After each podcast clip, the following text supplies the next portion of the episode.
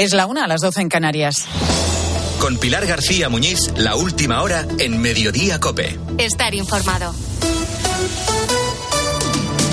¿Qué tal? ¿Cómo estás? Muy buenas tardes. Bienvenido a Mediodía Cope. Hace tiempo que no veíamos minutos de silencio tras el asesinato de dos agentes de la Guardia Civil en acto de servicio. Miguel Ángel González, de 39 años, y David Pérez, de 43, forman ya parte de la lista de caídos en cumplimiento del deber. Murieron cuando trataban de identificar a los tripulantes de una lancha rápida que fondeaba en el puerto de Barbate, en Cádiz, el pasado viernes. Una embarcación con una potencia descomunal que los narcos suelen utilizar para el transporte de la droga. Literalmente fueron embestidos después de que los tripulantes de la fuera borda, supuestos narcos, empezaron un juego del gato y el ratón, sabiendo que la pequeña embarcación en la que viajaban los guardias no tenía ninguna posibilidad de alcanzarlos.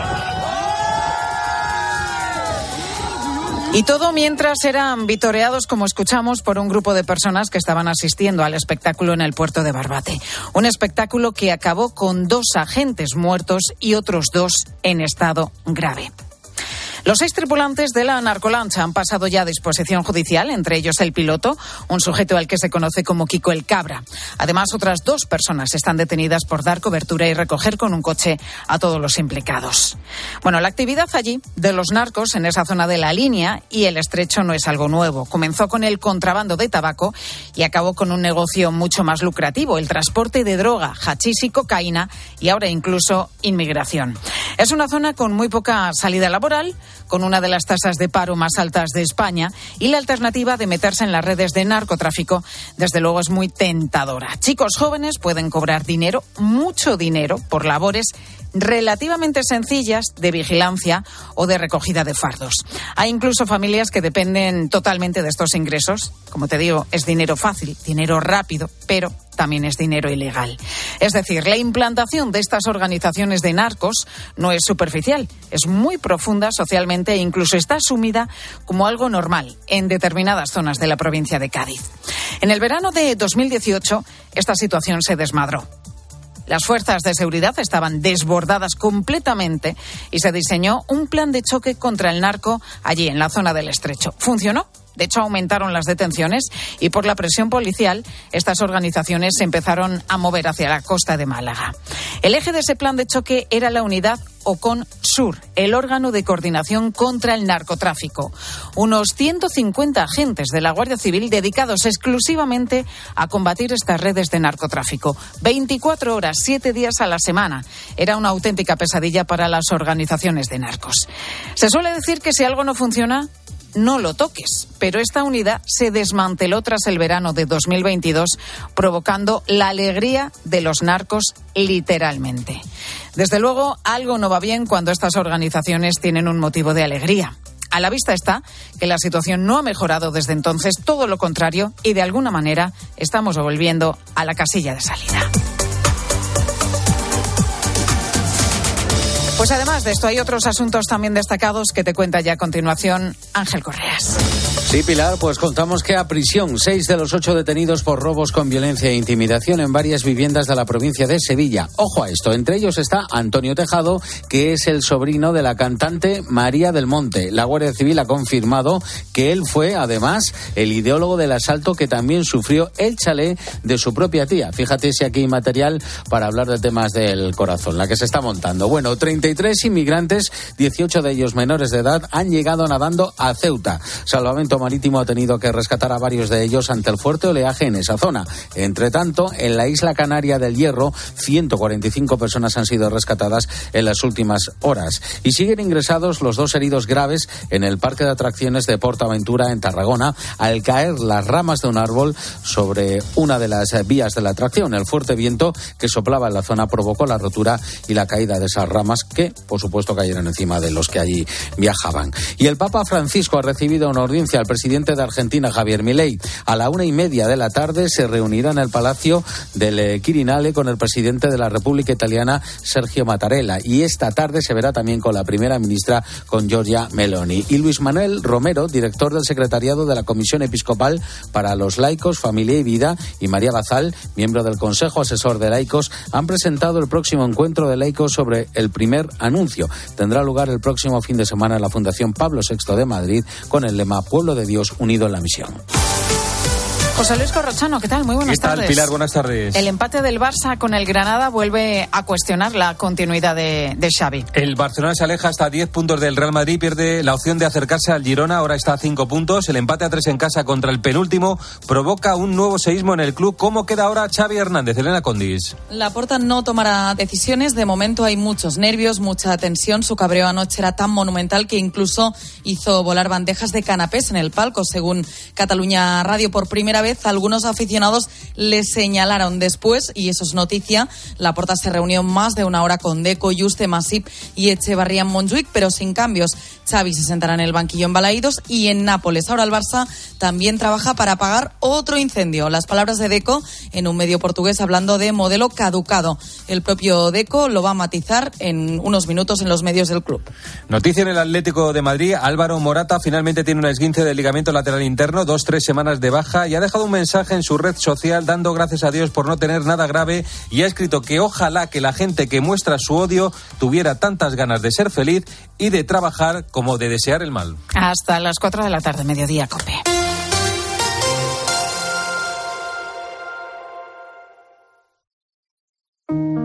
Escuchas Mediodía Cope. Con Pilar García Muñiz. Estar informado. Tercer día de luto oficial en el que el silencio y los aplausos vuelven a ser protagonistas en todas las ciudades de España en recuerdo de los agentes Miguel Ángel González y David Pérez.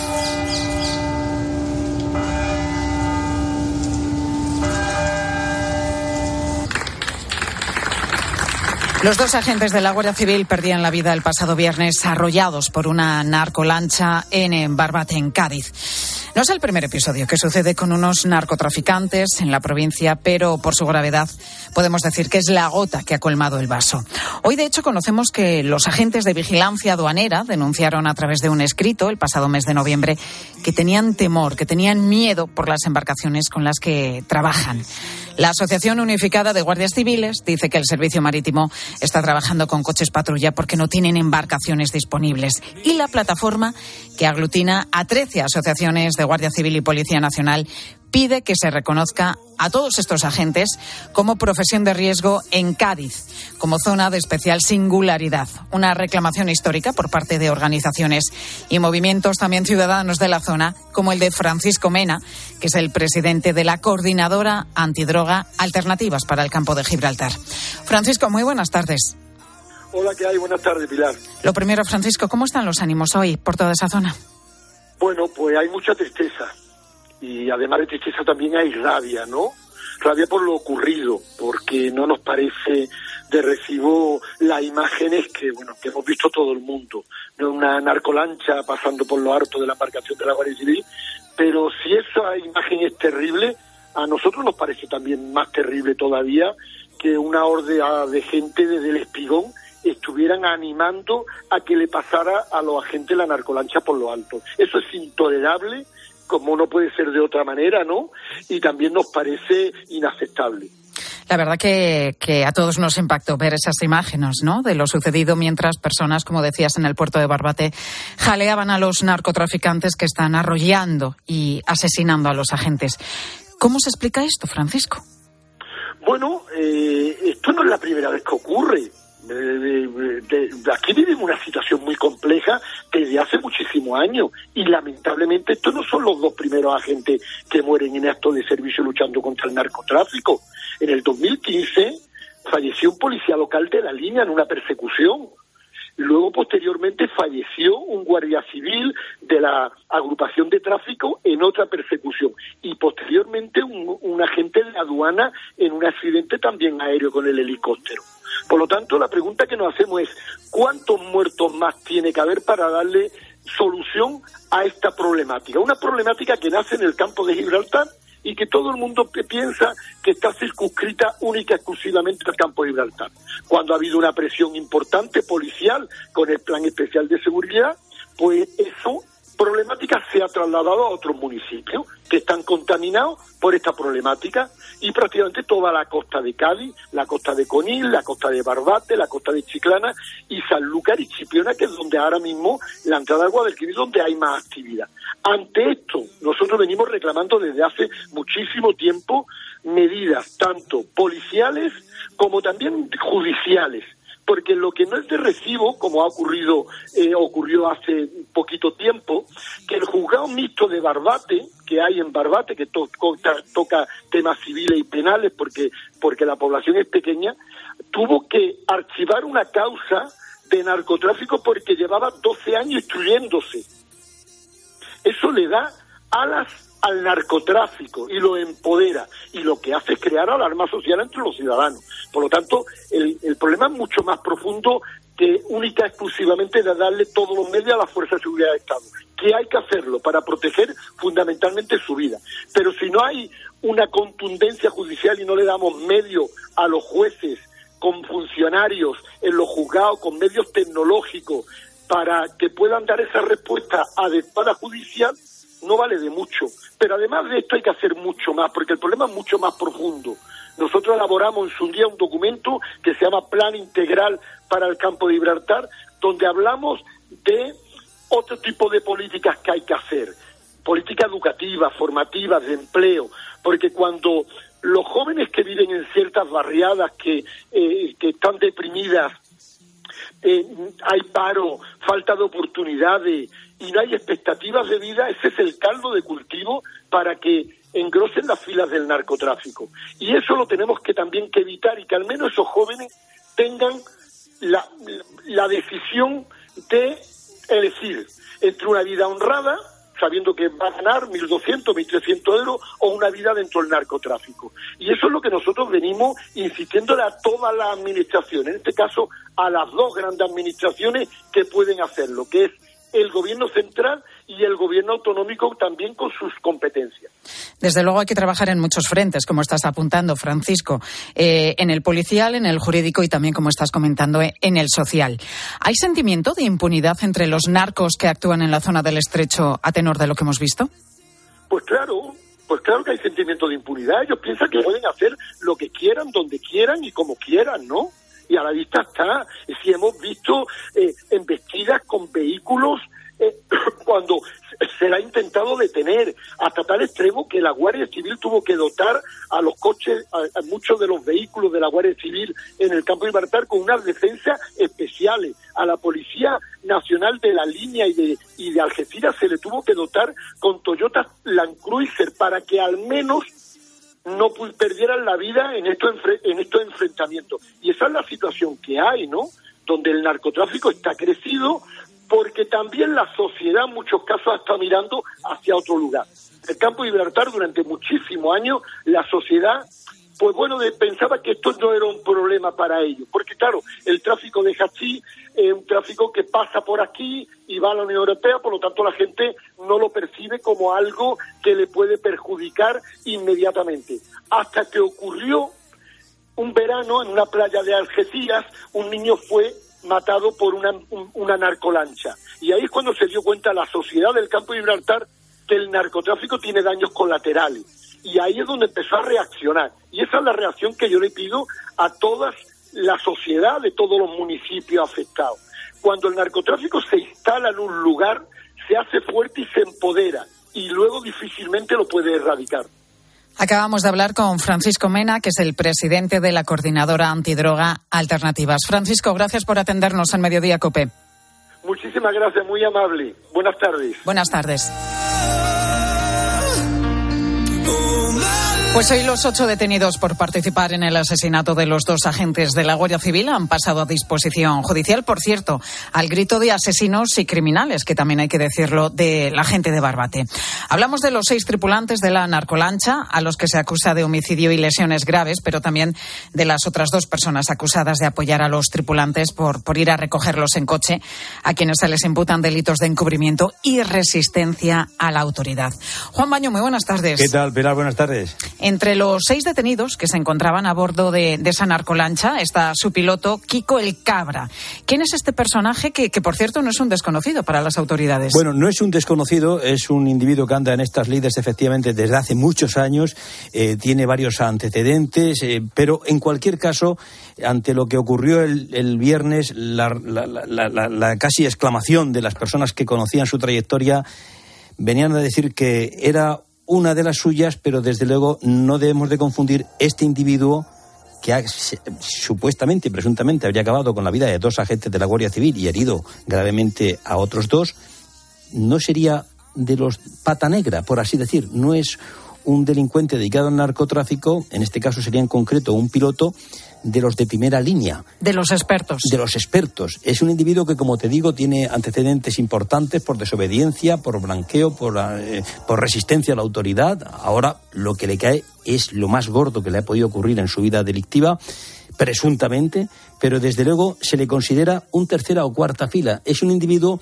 mira, esto del narcotráfico ellos lo plantean como un auténtico negocio, por lo tanto lo que intentan es ganar dinero. Los grandes, los grandes pilotos de estas narcolanchas, que le suelen llamar en el argot transatlánticos, porque son capaces con 15 metros de eslora, con tres motores de 350 caballos cada uno, una potencia increíble, eh, GPS y demás circunstancias, esto viene a estar valorado a veces en cientos de miles de euros, puede estar 200, 300, 400 mil euros. Al frente de esa, de, esa lancha, eh, que puede ir cargada con 2.500, 3.000 kilos de hachís, por lo tanto puede llevar en sus manos en torno cerca de un millón de euros, se pone un piloto con experiencia y suelen ser auténticos profesionales del crimen, es decir, gente muy formada y gente, digámoslo entre comillas, muy seria. Por lo tanto, no hacen estas chiquilladas que terminan en un drama terrible porque eso alerta a la policía y va a reforzar las medidas de seguridad. Y eso pone en peligro una serie de planeamientos que tienen las, los grandes clanes, desde Marruecos a España, de envío de droga, que por la presión policial se ven seriamente afectados. Fíjate que un piloto de estos puede ganar en torno a 60, 70 mil euros por cada transporte. Por operación. Por una operación. Eh, aquí que probablemente, según dicen quienes le conocen, puede estar cobrando 30 o 40 mil euros. Uh -huh. Es decir, no es un primera línea, pero ha hecho una acción tan terrible, tan criminal, tan que le sitúa en el ¿no? punto de mira y por lo tanto Porque va a afectar a lo que es la que operativa de los clanes en el centro en, en, digamos en el centro del remolino del tráfico porque ahora aumenta la presión policial lógicamente. Y eso no gusta no gusta a los grandes clanes que los grandes jefes por cierto todos los grandes cabecillas de esta de estas tramas están viviendo en Marruecos y desde allí dirigen la, la, la historia, las operaciones. Las operaciones. Y por lo tanto, esto que ha hecho va a crear, va a tener, mira, podemos escuchar incluso lo que nos decía el propio Miguel Ángel Ramos, eh, que es de Asociación Unificada de la Guardia Civil, pero un gran conocedor en Cádiz de este tipo de circunstancias. Escucha lo que nos cuenta. Y un piloto de estos que te estoy hablando, con fama, con reputación, que ha huido del helicóptero cientos de veces, que no lo han pillado, que no ha tocado cárcel, que es millonario multimillonario, esto para él es un aguantar, entonces esto trae muchas repercusiones. Repercusiones que hay ajuste de cuentas entre ellos incluso. Ayer hubo un tiroteo en la línea y uno de Ceuta resultó alcanzado por un tiro, está en el hospital casi engrilletado, es decir, que están con, con toda... Vamos a ver si tiene que ver con esto o no. Esto puede tener flecos y consecuencias incluso dentro de ese mundo delincuencial, incluso dentro de ellos. Crean desavenencias, enfrentamientos, porque lo que ha hecho ahora es terrible, terrible. Acabado de Lo manera... normal en estos casos, eh, los pilotos profesionales, los primeros espadas de, de, de, de este tipo de narcolanchas, eh, por decirlo de alguna manera, lo normal es que cuando ven que está la lancha de la Guardia Civil, huir. Claro, vamos a ver. Y sobre todo. Este, en cambio, se enfrenta sí, a ellos. Y, es una y, provocación absoluta y fíjate cómo ha terminado. ha ido a por ellos. Y en alguna ocasión hemos visto circunstancias, no de este nivel, pero sí eh, con muertes incluso, cuando defienden la carga. E, Ese día no llevaban carga. Es decir, estaba haciendo el, el, el patas, es decir, estaba haciendo el, el imbécil eh, con unas consecuencias terribles al final, ¿no? Pero el imbécil, es decir, en el, dentro de la zona del puerto, resguardado del, del, del, del, temporal, y las otras lanchas desaparecen de la zona. Y él se queda solo haciendo, jugando al ratón y al gato, y al final embiste claramente con ánimo de hacer daño. Y siendo consciente de que puede acabar con la vida. Por lo tanto, se le está imputando en principio homicidio, eh, eh, homicidio pero esto puede terminar hasta en asesinato. Vamos a ver si en, efectivamente atentado contra la autoridad. Vamos a ver qué decide el juez donde están compareciendo en este momento. Y Juan, después de todo lo que hemos visto y oído, el ministro Fernando Grande Marlasca dice que no va a dimitir. Bueno, lo ha dicho esta mañana, efectivamente, después de la petición de las distintas asociaciones. También hay que tener en cuenta la reacción del ministro tras la jornada tan complicada, mm, Pilar, que vivió ayer en Pamplona. No solo el ministro, en la capilla ardiente, ayer en Pamplona, Grande Marlaska estaba acompañado del director de la Guardia Civil, Leonardo Marcos, que fue quien indicó al teniente coronel Ferreras, que es un mando del GAR, que impusiera la Cruz de Oro de la Benemérita sobre el féretro de David Pérez Carracero, del agente fallecido. Eh, también estaba allí el director adjunto operativo Pilar, el director adjunto operativo de la Guardia Civil, el teniente general Manuel Llamas, quien sin duda pues acaba de llegar al cargo. Es un momento más complicado en ese corto periodo al frente de la DAO. De hecho, Cope, te voy a contar un dato. Mira, eh, ha podido saber esta emisora que el aplauso con el que arroparon varios de los presentes la decisión de la viuda no cayó nada bien en esa cúpula. Es de esperar, ¿no? Pero es que a los que aplaudieron se les hizo llegar de manera muy expresa y allí mismo ese malestar. Con la viuda, todo. Pero no se puede manifestar a alguien que visto uniforme de esa manera. Me refiero a los aplausos. Se les recriminó y esto es lo que se les vino a decir. Por lo tanto, no sabemos si esto tendrá consecuencias, espero que no, pero desde luego lo que sí también se advierte que va a tener consecuencias es que pudo fallar para que dos agentes de la Guardia Civil fallecieran como fallecieron, con unos medios absolutamente inapropiados frente a la narcolancha, a ese transatlántico al mando un presunto, eh, un criminal, evidentemente, quien fuera el que estuviera al mando, y vamos a ver lo que se decide sobre la cuestión. En cualquier caso, esto tendrá consecuencias, seguro. Gracias, Juan. A partir de las dos de la tarde volveremos a esa zona del campo de Gibraltar, donde se encuentra Ángel Espósito, para que nos cuente qué, qué es lo que dicen los vecinos, las autoridades municipales también, y los guardias civiles, lo que están contando sobre lo sucedido en la tarde-noche del viernes. Esta tarde-noche, la linterna desde allí, desde Cádiz, desde Barbate. Una y 21 minutos. Bueno, cambiamos de, tema totalmente porque estamos en carnaval. Una fiesta que se celebra con mucha intensidad en algunos puntos de España, en Canarias, en Cádiz, también en Galicia, además en la provincia de Badajoz. Y sobre esto te preguntamos hoy, aquí en Mediodía. ¿Cómo vives tú el carnaval? ¿Cómo se celebra? En el lugar en el que resides, ¿qué peculiaridad, por ejemplo, tiene? ¿Te has disfrazado ya este fin de semana o lo vas a hacer estos días? Cuéntanos de qué. Y si formas parte de alguna chirigota, comparsa, murga, ¿Cuál es el mejor disfraz que te has puesto a lo largo de tu vida? Queremos escucharte. Como siempre, nos puedes mandar tu nota de voz a través del WhatsApp de Mediodía Cope 618 83 15 83 618 8315 83. Está por aquí Mónica, que nos tiene que contar algo interesante de Banco Sabadell. Sí, eh, Pilar, tenemos siempre prisa por estrenar casa, pero necesitamos tiempo para entender bien la hipoteca, ¿verdad? Las hipotecas de Banco Sabadell te ofrecen ambas cosas, la agilidad de un banco online y el acompañamiento experto de sus especialistas. Entra en bancosabadell.com barra hipotecas y calcula tu cuota personalizada en un minuto. ¿A qué esperas? Hipotecas Sabadell. Escuchas Mediodía Cope. Y recuerda que si entras en cope.es, también puedes llevar en tu móvil los mejores contenidos con Pilar García Muñiz. ¿Sabes cómo se dice optimismo en alemán? Optimismos. Fácil, ¿verdad? Pues así de fácil te lo pone Opel si eres empresario o autónomo. Descubre la tecnología alemana del futuro con los días pro empresa de Opel. Solo hasta el 29 de febrero condiciones excepcionales en toda la gama de turismos y comerciales. Ven a tu concesionario o entra ya en opel.es.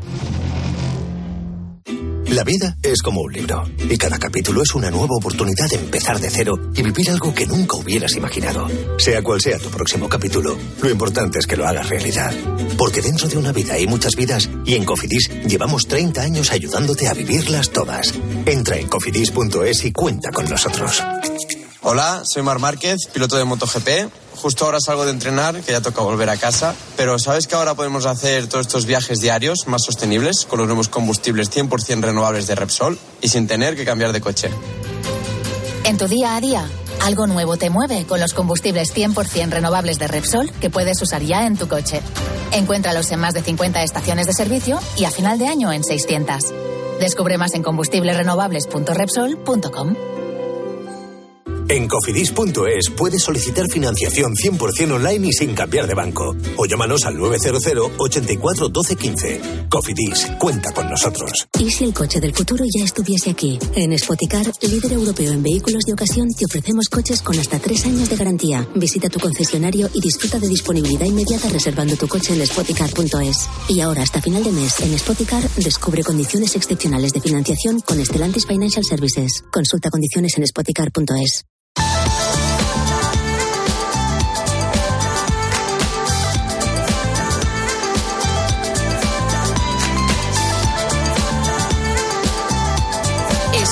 Mediodía Cope. Con Pilar García Muñiz. Estar informado. Desde luego, vaya sorpresa se llevó porque sin quererlo y sin esperarlo se convirtió en la protagonista de la gala de los Goya cuando Sigourney Weaver sobre el escenario recogía su premio en la categoría de internacional y pronunciaba estas palabras. Tengo que mencionar a mi amigo Bill Murray porque siempre me dice que mi trabajo como actriz es mucho mejor doblado al español. Ella, mi dobladora, ha sido mi voz en más de 30 películas, desde Alien el octavo pasajero. Su nombre es María Luisa Solá. María, espero que estés viendo la gala esta noche. Pues Sigourney Weaver le daba las gracias a María Luisa Solá, la actriz que le ha doblado en más de 30 películas en España. Su voz seguro que te suena. Así, por ejemplo, doblaba a Sigourney Weaver en Alien, el octavo pasajero. Solicito aclaración sobre imposibilidad científica de neutralizar al extraterrestre. Aclaración imposible. Hay una explicación para Pues todo ella, esta profesional, esta dobladora, María Luisa Solá, se ha convertido en la protagonista de la noche de los Goya. María Luisa, ¿cómo estás? Muy buenas tardes. Bueno, hola, hola, qué alegría estar con vosotros. Igualmente. Y, y bueno, pues, ¿cómo voy a estar sorprendida, Claro. emocionada y, y- y, bueno, agradecida a Sigourney, a Sigourney por, por ese gesto, y a Bill Murray, claro, eh, por ese gesto, por ese gesto, por ese gesto suyo tan, tan, tan estupendo, tan, tan fantástico, tan inesperado. María Luisa, ¿estabas de- al tanto? tan- ¿Sabías que Sigourney Weaver iba a pronunciar estas palabras y te iba a citar No, a ti no, personalmente? Que va, que va, que va. No lo sabía, no lo sabía. Me llamaron de la academia un día y medio antes para que, si quería ir, que fuera, pero, pero bueno, eh, nada más. No, no, no pude, no pude porque con, con tanta premura, pues eh, me fue imposible. Y, y bueno, la verdad es que, que me hubiera gustado mucho estar con ella, oírla, darle un abrazo, agradecerle todo lo que ha supuesto su carrera para, para mi, para, bueno, para mi interpretación. Y, y, y nada más, eh, que estamos muy contentos todos. Y entonces Mi estabas en tu casa, me imagino que viendo la, la gala, la ceremonia, y de pronto Sí. escuchas a Sigourney Weaver y escuchas tu nombre, ¿no? Me imagino que te quedas ahí en y- ese momento diciendo, ¿qué es esto? Esto es un sueño. Patitiesa, no, ni me lo creo. O sea, me acerco a la tele, lo miro para ver si no me he equivocado lo, co- con lo que he escuchado, como lo ponían allí en, en- con las letras y tal. Y, y no, no, bueno, y, y fue una cosa que, que te quedas como sobrecogido, sorprendido y, y- y, bueno, agradecido. A mí no me había pasado nunca, la verdad. Y, y, bueno, estoy encantada eh, con un simple gesto como este, no simple, muy grande, le ha dado visibilidad a, nuestra profesión. Y, y- y, bueno, la verdad es que todo el mundo pues, pues le ha sorprendido y mis compañeros están contentos, yo también. Y, y qué más, es que no te puedo decir nada más. Que ha sido Efectivamente. una sorpresa grande. Una sorpresa que ella te citara, pero efectivamente ese agradecimiento también ha servido para poner en valor toda, toda vuestra profesión. Natural, Eh, naturalmente. ¿Conoces a Sigourney Weaver en persona o no?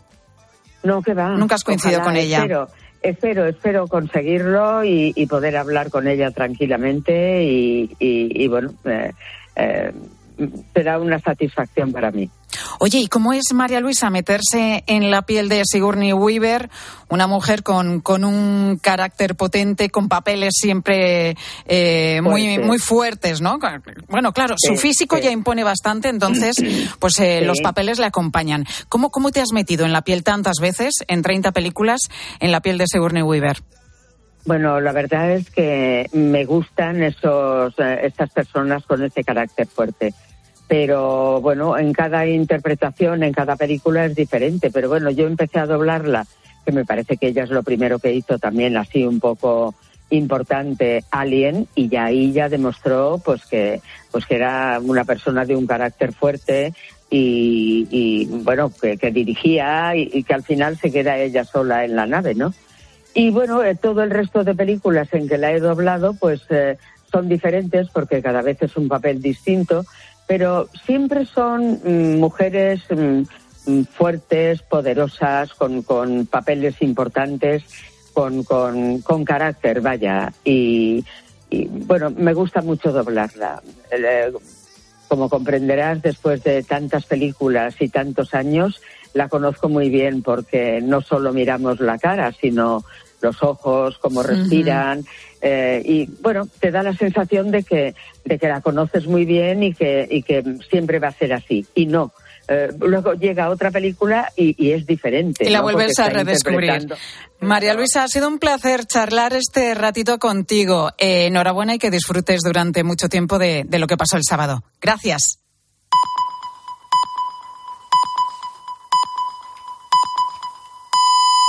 Una y media, doce y media en Canarias.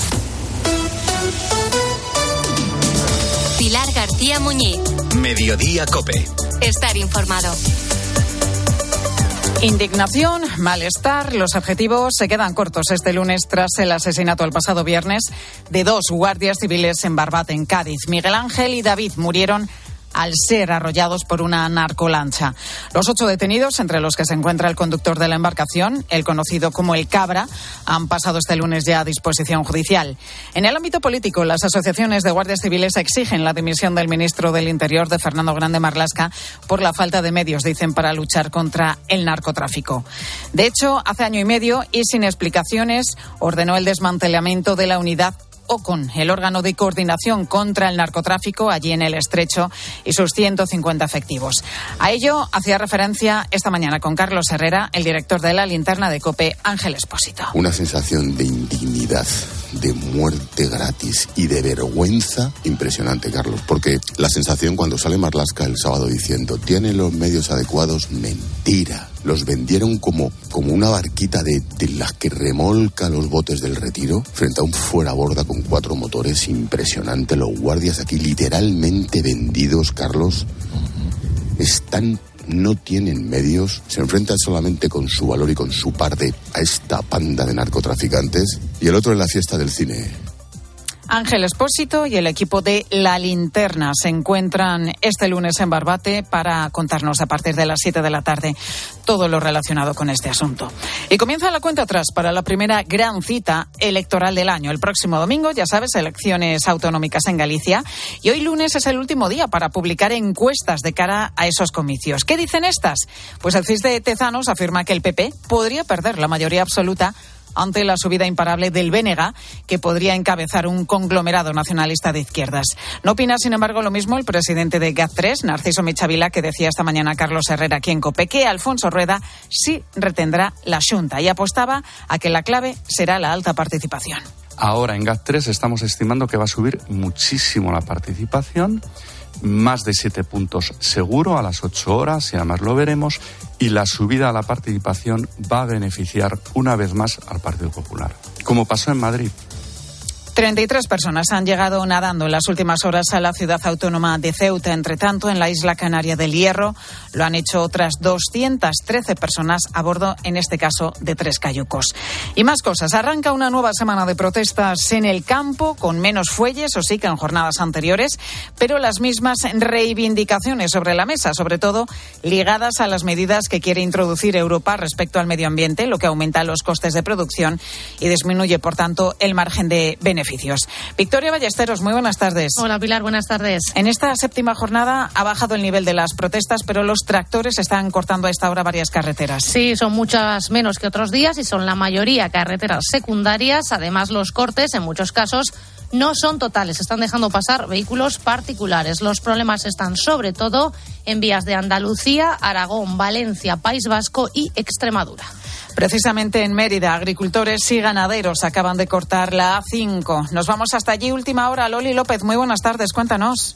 Muy buenas tardes. Pues enfado, mucho enfado ahora mismo entre agricultores y ganaderos que, como decís hace unos minutitos, acaban de invadir la A5 en ambos sentidos a la altura de Calamonte. Decenas de agricultores y ganaderos tienen cortado a esta hora el paso a camiones y furgonetas y están dejando pasar vehículos particulares. Por tanto, la imagen en estos momentos se las pueden, te la puedes imaginar, largas retenciones de tráfico pesado. Y es que hoy su objetivo no era molestar a la ciudadanía, sino que los productos no lleguen a los supermercados. La de este lunes ha sido una mañana tensa aquí en Extremadura. Han llegado y se han liado a palo con las personas pacíficamente que estábamos, no han querido hablar. A mí me han, pegado en la mano, a otro hombre le han dado en la boca, luego en la pierna, como si fuéramos criminales. Gracias a la Guardia Civil, cuando ha llegado, se han calmado. Era Antonio, agricultor de La Zarza, que denuncia esas cargas policiales en uno de los puntos. Y es que aquí en la ciudad ahora mismo hay varias vías cortadas.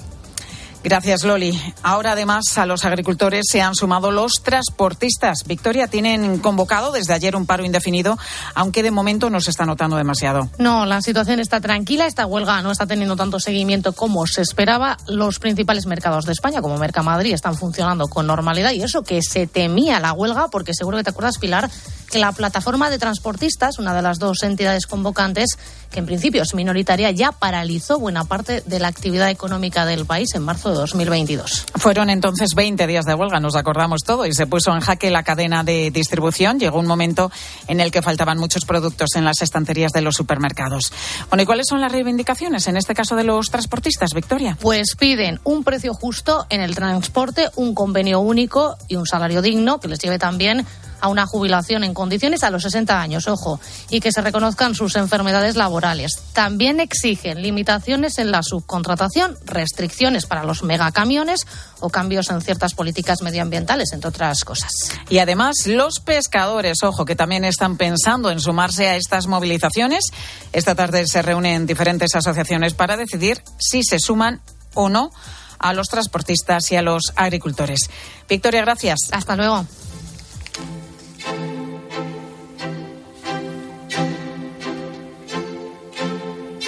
Ya sabes que este fin de semana se han celebrado los premios Goya y que la gran triunfadora de la noche fue la película de Juan Antonio Bayona, La Sociedad de la Nieve. 12 Goyas se llevó de 13 nominaciones posibles, incluidos los premios a Mejor Película y también Mejor Dirección. Una película que trata sobre el accidente aéreo que tuvo lugar en los Andes en el año 1972. De aquellos 16 supervivientes de aquella tragedia, el más joven de todos era Carlos Páez. Tenía 18 años cuando el avión se estrelló en los Andes, cuando cumplió los 19, cuando cumplió los 19 ya en aquella cordillera. Sus padres nunca perdieron la esperanza de que Carlos volviera a casa. Durante aquellos 72 días convencieron a las autoridades uruguayas para que continuaran la búsqueda y además no, no pararon de rezar. Era una familia muy creyente. De hecho, en la montaña Carlos era el que dirigía las oraciones y lo hacía con un rosario que él llevaba en su mochila. Con él vamos a hablar a esta hora de la tarde, a la una y 37 minutos. Carlos Páez, muy buenas tardes. ¿Cómo estás? Qué, gusto hablar con la COPE. Tengo un enorme cariño este, por la emisora, digo, desde, desde 50 años atrás. El placer, Carlos, por supuesto, es nuestro. Te agradecemos además muchísimo que, que estés hoy con nosotros en mediodía. Hablábamos de, de, ese rosario que llevabas siempre contigo. ¿Quién te lo regaló, Carlos? No, no es que me lo regaló. Me lo, mi, mi, madre, cuando me despedí de ella ese 12 de octubre de mañana temprano, me lo metió en el bolsillo del saco este, para que me acompañara al rosario bien rosario de mujer que estaba todo, todo enredado de tenerlo dentro de la cartera, ese tipo de cosas, que después me entretuve mucho tiempo en los Andes arreglando el rosario que mi madre me había dado. Este, pero fue fundamental el rosario porque era un momento de unidad, de cercanía con Dios, de, de no pensar en otra cosa. Creo que el rosario fue, es más, de hecho, mi madre escribió un libro que se llama El Rosario de los Andes, porque era un momento de unidad de todos. Y yo un mes antes de, del accidente había escuchado un sermón de un cura que había dicho que donde había más de dos o tres personas reunidas en su nombre le iba a conceder lo que quisieran. Y yo me agarré ese sermón y bueno, y, y un poco conduje el rosario a lo largo de, de, los 70 días. Es más, el 8 de diciembre, que se supone que hay que porque también tuve que aprender a rezar el rosario entre todos, más o menos, porque hay varios milagros diferentes y qué sé yo. Pero sé que el 8 de diciembre quedamos debiendo como tres vueltas del rosario porque era demasiado, era demasiado largo el Día de la Virgen. ¿Qué importancia tuvo la fe aquellos días? ¿Qué supuso para ti y para otros de, de tus compañeros, Carlos? Fue una pieza fundamental. Lo que es verdad es que cuando uno no tiene nada, te tenés que agarrar de algo y nosotros nos agarramos de Dios. Y yo sobre todo de la Virgen, yo soy muy mariano, digo este, sobre todo de la Virgen de Fátima. Creo que Dios nos dio una mano, pero nosotros pusimos el resto. Eh, yo creo firmemente de que a mí me encantaba el titular de la prensa chilena que decía, sí, Dios era el copiloto, porque fue parte de la historia, pero no resolvió, porque créeme también que solamente rezando de la cordillera no se sale. Y eso te lo puedo decir con propiedad porque yo fui el que más rezó en la cordillera no te quepa, no te quepa la menor duda de que Dios era algo tangible en la cordillera. Y además aprendí de que Dios nos daba, cada vez que nos la creíamos, nos pegaba un garrotazo como diciendo, es por el lado de abajo, por el lado de la humildad. Si hay un instante clave en esos 72 días que permanecéis en la cordillera de, los Andes, ese es el momento en el que Nando Parrado, Roberto Canesa y Antonio José Tintín empiezan esa marcha en dirección a Chile, una travesía que solo terminan dos de ellos, Nando y Roberto, porque Antonio José se da la vuelta y que supone que finalmente os puedan rescatar. ¿Cómo, cómo recuerdas, Carlos, aquel momento? ¿Cómo fue esa conversación con ellos cuando estaban a punto de partir?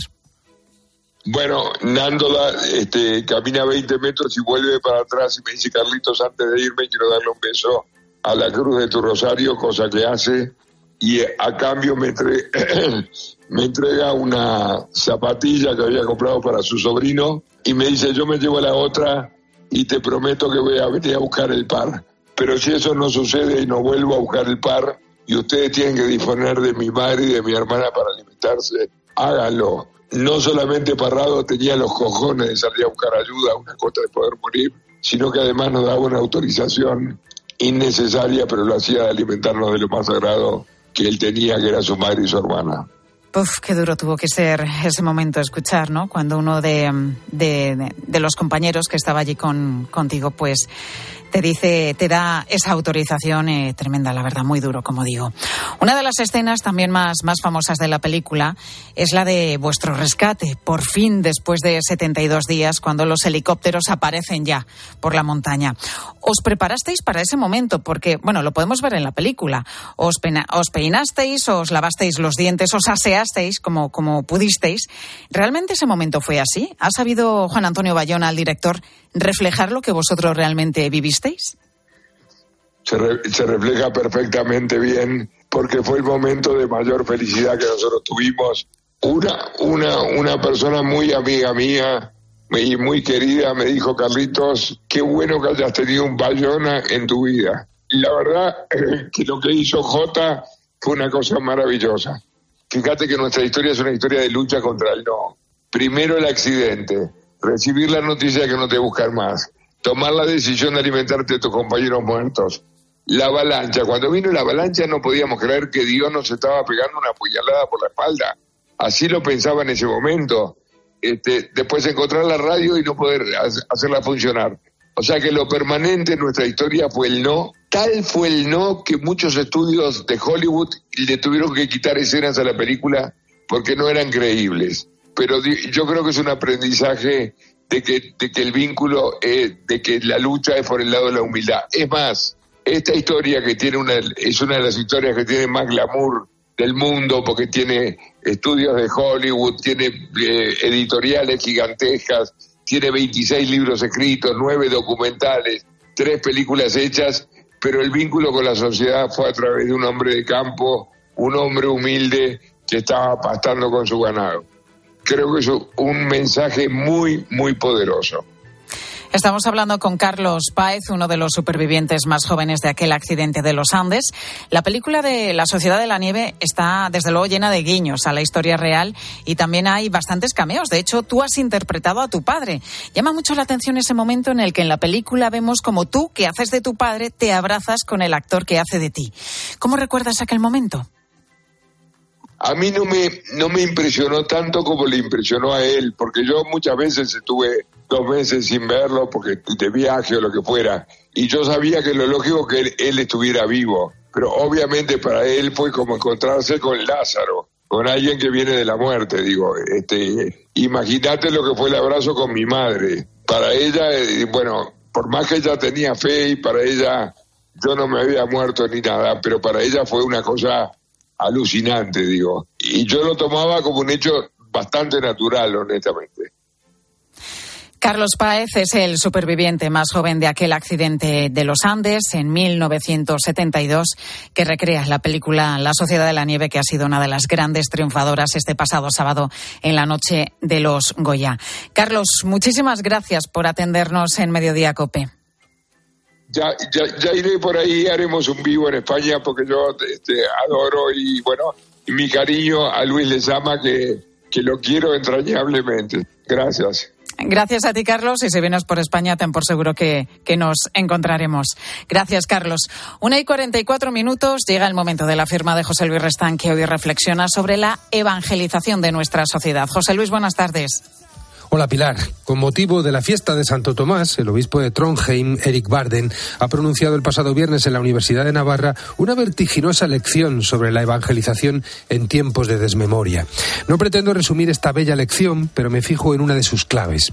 Dice Barden que el núcleo esencial del cristianismo se basa en la irrupción de la eternidad en el tiempo, y eso implica que las coordenadas esenciales del anuncio cristiano deben permanecer constantes.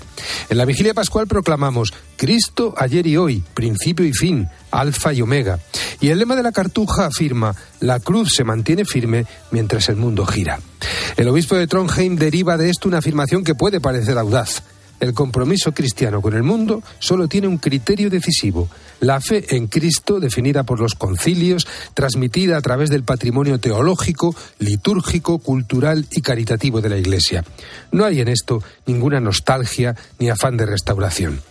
En este sentido, recuerda que cuando Giovanni Battista Montini, el futuro Pablo VI, se convirtió en arzobispo de Milán en 1954, Pío XII le convocó a una audiencia y cuando ya se despedía le dio solo un consejo custodia el depósito, es decir, la plenitud de la fe contenida en las escrituras y en la tradición. Barden advierte enseguida que ese depósito encuentra siempre nuevas formas de expresarse, asume diferentes formas culturales y encontrar su correcta articulación en el presente es el reto de cada generación cristiana. El Papa no le pidió a Montini que fuera un disco rayado. Lo que le dijo fue, ve y pastorea tu rebaño disperso, encuentra palabras y gestos aptos para entender, pero que no comprometan la verdad. Ten confianza en que el depósito que se te ha confiado contiene la semilla de las respuestas necesarias para las preguntas de hoy.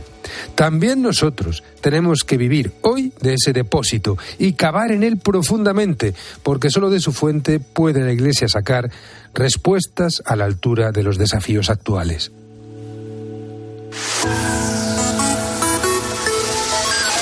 Estamos en Carnaval, una fiesta que ya sabes que se celebra con bastante intensidad en muchos puntos de nuestro país, en Canarias, que te voy a contar, en Cádiz, en Galicia, también en la provincia de Badajoz. Y sobre esto te preguntamos hoy en mediodía, ¿cómo vives el Carnaval? ¿Cómo se celebra? En el lugar en el que resides, ¿qué peculiaridad tiene? ¿Te has disfrazado ya este fin de semana o lo vas a hacer estos días? Cuéntanos de qué y si formas parte de alguna chirigota, comparsa, murga, ¿cuál es el mejor disfraz que te has puesto en tu vida? Queremos escucharte a través del 618 83 15 83. Ahora, tu cope más cercana. Escuchas Mediodía Cope. Con Pilar García Muñiz. Estar informado.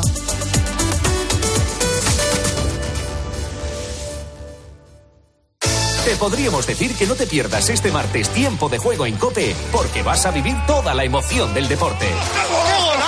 Porque nadie te va a contar el fútbol así. Este programa hace cosas muy raras, muy raras. Pero te voy a decir una palabra que lo resume todo. Champions. Este martes desde las ocho y media de la tarde, la ida de los octavos. Leipzig, Real Madrid. Todo listo. Tiempo de juego con Paco González, Manolo Lama y el mejor equipo de la radio deportiva. El número uno del deporte. Y recuerda, la información también continúa con Ángel Expósito y la linterna en Cope Más, Onda Media, Cope.es y la aplicación móvil. Te lo digo, te lo cuento. te lo digo, cada año pago más por mi seguro. Te lo cuento. Yo me voy a la mutua. Vente a la mutua con cualquiera de tus seguros. Te bajamos su precio, sea cual sea. Llama al 91 555 5555. 91 555 5555. Te lo digo o te lo cuento. Vente a la mutua. Condiciones en mutua.es. En Peyo estamos listos para ayudarte a llevar lo más importante, tu negocio. Por eso, en los días Peyo Profesional vas a poder disfrutar de condiciones especiales en toda la gama. Aprovecha del 1 al 14 de febrero para dar energía a tu negocio. Inscríbete ya en peyo.es. Saludos, criaturas. Soy Goyo Jiménez. Y como sabéis, soy un gran defensor de todo lo americano. Pero en oftalmología solo confío en producto nacional. Por eso me puse en manos de Clínica Baviera para operarme de presbicia y decir adiós a las gafas de cerca. Haz como yo y pide cita en el 900-180-100 o en clínicabaviera.com y corrige la vista cansada. Vuelven los clásicos de mano del mejor. Omega. Porque no hay dos sin tres. Hasta ahora estamos consiguiendo películas que no bajan nunca del 10. Yo creo que vamos a sacar unas 50, 60, 70 obras maestras que las vamos a poner aquí. Classics con José Luis García. Esta semana, Los Implacables con Clark Gable y Robert Ryan. El viernes a las 10 de la noche en 13. Pilar García Muñiz. Mediodía Cope.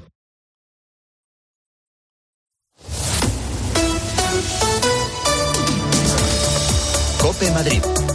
Estar informado.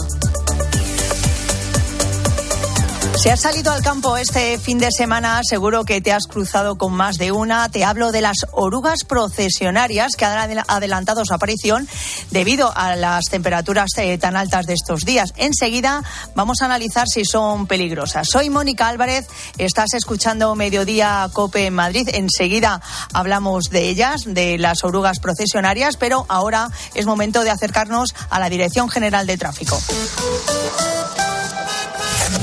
Lo hacemos para conocer cómo se circula en estos momentos por las carreteras madrileñas. Nos lo cuenta desde la dirección Lucía Andújar. Buenas tardes.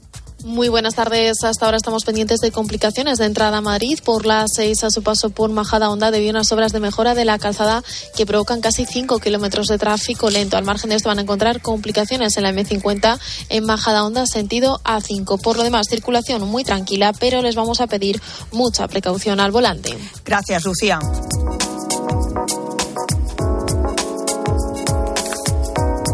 Oye, y para empezar bien el lunes, quiero invitarte a un sitio que nos encanta de Madrid, a un restaurante de lujo, ¿eh? que está situado en el Paseo de las Acacias número 12, Atrapallada porque allí podemos eh, disfrutar de su riquísima cocina gallega, de sus ricas empanadas, marisco, pescados, carnes. Además es que, como siempre te digo, todos los productos que tienen en este restaurante no son frescos, son fresquísimos, de primerísima calidad. Y además, en fin, con una excelente bodega y un trato pues muy familiar. Están en el Paseo de las Acacias número 12, recuérdalo, y este es su número de teléfono, 91 539 0892 91 539 0892. Atrapallada, repetirás seguro. Mediodía. Cope Madrid. Estar informado. En Flexicar hay muchos cars. En Flexicar hay muchos cars, hay muchos cars. En Flexicar hay muchos cars, hay muchos cars. En Flexicar hay muchos cars. En Flexicar. Flexicar, muy flexi, muchos cars. En Flexicar. Hay emociones tan intensas e indescriptibles que teníamos que ponerles nombre. Son las emociones de los clientes de Gilmar, como la ventisfacción. Sensación de satisfacción al vender tu casa en las mejores condiciones. Descubre más emociones en emocionariogilmar.es. Gilmar, de toda la vida, un lujo. ¿Necesitas reír? Pues no te pierdas La Madre que me parió en el Teatro Lara, séptima temporada de la comedia de éxito que ya han visto más de 400.000 personas. La Madre que me parió en el Teatro Lara, una loca comedia sobre las relaciones madre-hija, líos y secretos en La Madre que me parió. Más info en teatrolara.com. Que la gastronomía es uno de nuestros mejores embajadores, eso lo saben hasta en Japón. Gracias a los chefs y a productos como Fuentes, el atún rojo, nuestro país triunfa en medio mundo, como en Japón, donde Fuentes es sinónimo del mejor atún rojo. Mediodía. Cope Madrid. Estar informado.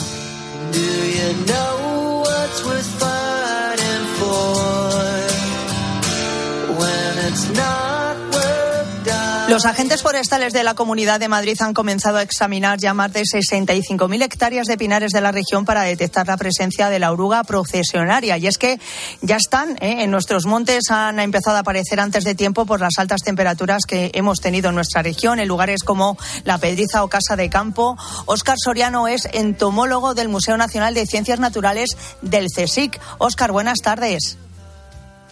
Hola, buenas tardes. ¿Qué tal? Pues muy bien, hablando de, de, estas orugas, que claro, el calor ha hecho que salgan mucho antes de lo previsto, ¿no? De lo que es normal. Bueno, realmente suelen bajar del árbol eh, entre febrero y marzo, o sea que no, no estamos tan, tan distintos de otros años, o sea que, pero vamos, que siempre el calor ayuda, evidentemente, a que se desarrollen más rápido poblaciones animales. ¿Y, y por qué salen con el calor estas orugas? Eh, vamos a ver, eh, se aumenta eh, normalmente la, la, actividad y ellas bajan de los árboles, se entierran para hacer la, las mudas que tienen en su metamorfosis, pupar debajo de tierra y luego para que en julio, agosto salgan las, las mariposas volando. Ese Ajá. es el proceso normal. Cuando hace más calor, lo que se hace es activar el metabolismo y todo va más rápido el crecimiento es mayor. Uh -huh. con ayuda del calor. Claro, claro. Eh, Oscar, estas orugas son principalmente un peligro, ¿no? Para, pues sobre todo para los perros y, y los niños, ¿no? Eh, ¿Por qué? Que no, hay que tener cuidado, en, por ejemplo, en parques, ¿no? O en casas de campo y en sitios así verdes, claro. Claro, claro, claro. Principalmente son un problema primario para los, los pinos, ¿no? Los, las coníferas porque debilitan mucho al comerse sus hojas y luego son más proclives a tener infecciones o infestaciones de otras especies que maten esos árboles. Pero una vez ya que están en el suelo, y si hay mucha cantidad, eh, y nosotros somos imprudentes y nos acercamos a ellas o se acercan nuestros perros, pues pueden tener unas consecuencias, en cierta manera, graves, sobre todo para los perros, claro, que las pueden ingerir. Claro, ¿qué, le, qué les puede pasar? Pues desde que se les inflame la trufa y se ulcere, eh, también pueden, al ingerir la, la, la, lengua, se puede incluso llegar a, a necrosar, porque se ulcera, y, y, pueden, ya digo, perder parte de la lengua, o en casos más graves, tener un, un, un edema y, y, asfixiarse, claro. Oh, pues ojo un edema faríngeo, claro. Sí, sí, sí. Y entonces, sí. pues en los casos graves, pues al perro habría que hacerle una traquetomía para que pudiera respirar. O sea que realmente para los perros es mucho más grave. Inclu eh, y incluso sí. a los ojos, al acercarse mucho, les llegan más eh, sedas de estas de, de, la, de la oruga y, y, y, muchas pues producen una reacción alérgica muy fuerte. Claro. Ya, ya. Así que lo mejor es que si nos encontramos con una oruga es dejarla que ella siga su camino, ¿verdad? Y, y cuanto exactamente. menos eh, la toquemos, mucho mejor. Porque ellas al, al recibir un estrés sueltan sus sedas y salen volando las sedas y se nos pueden introducir pues por, en los ojos, claro. en, en, la boca, en fin, y en el cuerpo mismo nos producen esas urticarias uh -huh. que suelen producir las, las orugas estas de la procesionaria. La procesionaria. Bueno, y otras muchas de mariposas que de, del mundo, ¿no? Que, que puede haber intoxicaciones claro. bastante graves, pero vale. vamos. Nos, nosotros aquí nos centramos en, en estas. Pues Óscar Soriano, entomólogo del Museo Nacional de Ciencias Naturales del CSIC. Muchas gracias por estar con nosotros en esta mañana y hablarnos de la oruga procesionaria. Hasta otro día. Un placer y que no sufran con la procesión. No, no. Adiós. Mediodía. Cope Madrid. Estar informado. Los Fernández son muy amables. 10% de descuento a los clientes que se apelliden Fernández o López o Gómez Plaza como yo, a todo el mundo. Limpie e higienice su hogar y pida su regalo. Los Fernández, General Martínez Campos 29, 91 308 5000. ¿Cómo son los Fernández? Si uno de tus propósitos de este año es cuidar tu salud capilar, llama al 900-696-020 y ven a Insparia, el grupo capilar especializado en trasplantes capilares y tratamiento de la caída del cabello. Confía en sus más de 15 años de experiencia y su tecnología innovadora. Pide tu cita de valoración capilar gratuita en el 900-696-020 o en insparia.es. ¿Recuerdas aquella empresa de venta de ortodoncia por Internet? Pues ha cerrado y dejado a los pacientes sin terminar los tratamientos. Si no quieres que esto te pase, acude a tu dentista de confianza. Son tratamientos complejos que deben ser realizados y supervisados siempre por un profesional. Pon la salud de tu boca en las mejores manos. Es un mensaje del Colegio de Odontólogos y Estomatólogos de Madrid. Después de tantos excesos, Detox Forte de Naturtierra te ayuda a equilibrar tu sistema hepático digestivo. Detox Forte de Naturtierra drena, detoxifica y depura tu cuerpo. De venta en supermercados y grandes superficies, con la garantía de Laboratorios Insadiet.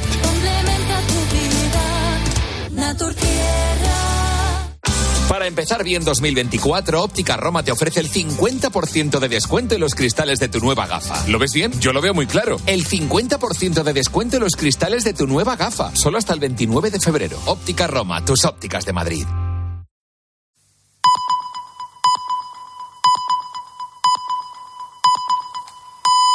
Son las dos.